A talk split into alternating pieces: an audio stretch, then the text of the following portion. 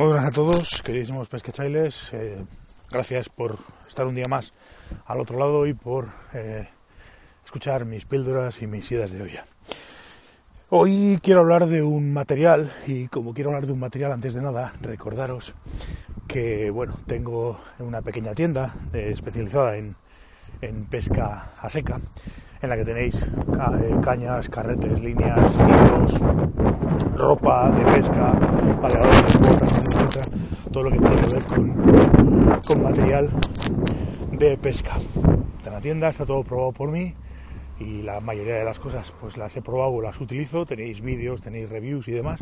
Y si tenéis alguna duda con alguno de los materiales, pues no tenéis más que decírmelo que si puedo echaros un cable, pues está en mi mano y os puedo ayudar, pues por supuesto que os ayudaré.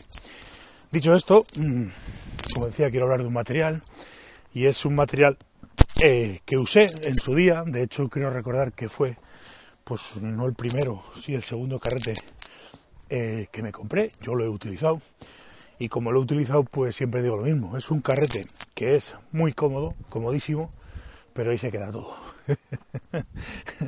no tiene más, no tiene más. Estoy hablando evidentemente del Vivarelli y ahora pues con todos los sucedáneos que han salido al mercado, pues del Vivarelli y sus sucedáneos.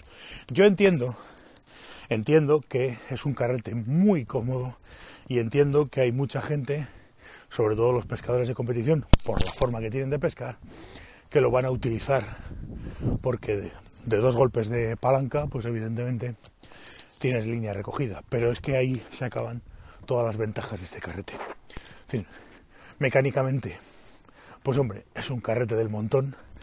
Eh, técnicamente, pues es un mecanismo bastante sencillo que tiene la mala costumbre a veces de oxidarse y, bloquearse.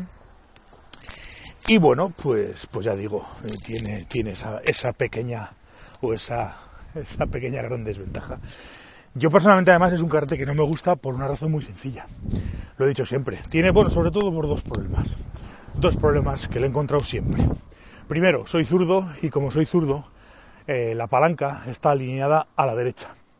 Está alineada para un pescador diestro. La palanca está puesta como si fuera para, pensada para un, para un pescador diestro. Es lógico, porque son carretes que se hacen con un molde y todos los moldes tienen que ser iguales.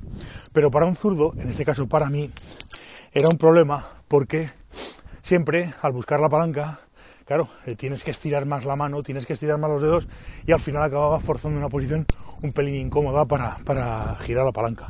Probé la palanca de plástico normal, probé la palanca de plástico corta, con la cuerdita, sin la cuerdita, probé un montón de historias y aquello no me terminaba a mí de, de ser cómodo.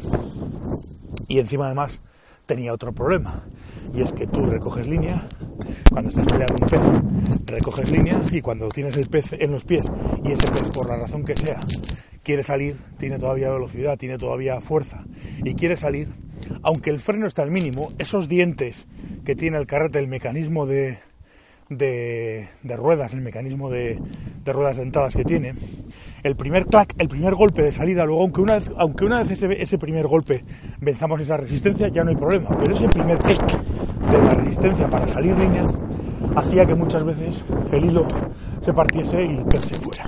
¿Por qué? Porque te pillaba un poco en bragas y como tenía que empezar a soltar línea desde el principio y cuando la tenías prácticamente toda recogida, ese primer el primer hacía que esa resistencia eh, se hacía un poco más, más fuerte y con un hilo normalito, 12 incluso, más finos, era muy habitual ¡paf! que te partiera y se pirara la trucha. Entonces, por esas dos razones, pues evidentemente yo me lo quité.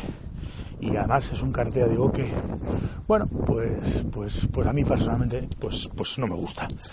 Respeto profundamente al que lo tiene, respeto profundamente al que lo usa, pero salvo por la comodidad de recoger la palanca, que bueno, se podría discutir incluso, pero salvo por esa comodidad no le veo ninguna ventaja con respecto a un carrete de bobina ancha, que ese es otro problema. Tiene muchísima memoria ese carrete, muchísima memoria. Con lo cual, pues, pues tenemos un problema, sobre todo con líneas. Ahora, claro, si lo usas para hilo y lo tuneas y le tapas agujeros y no sé qué, no sé cuántos, pues lógicamente puedes hacer algo para pescar el hilo, me imagino que interesante. Pero luego, para usar un carrete como, para usarlo como carrete de pesca habitual, yo no lo, a mí es un carrete que, no me gusta.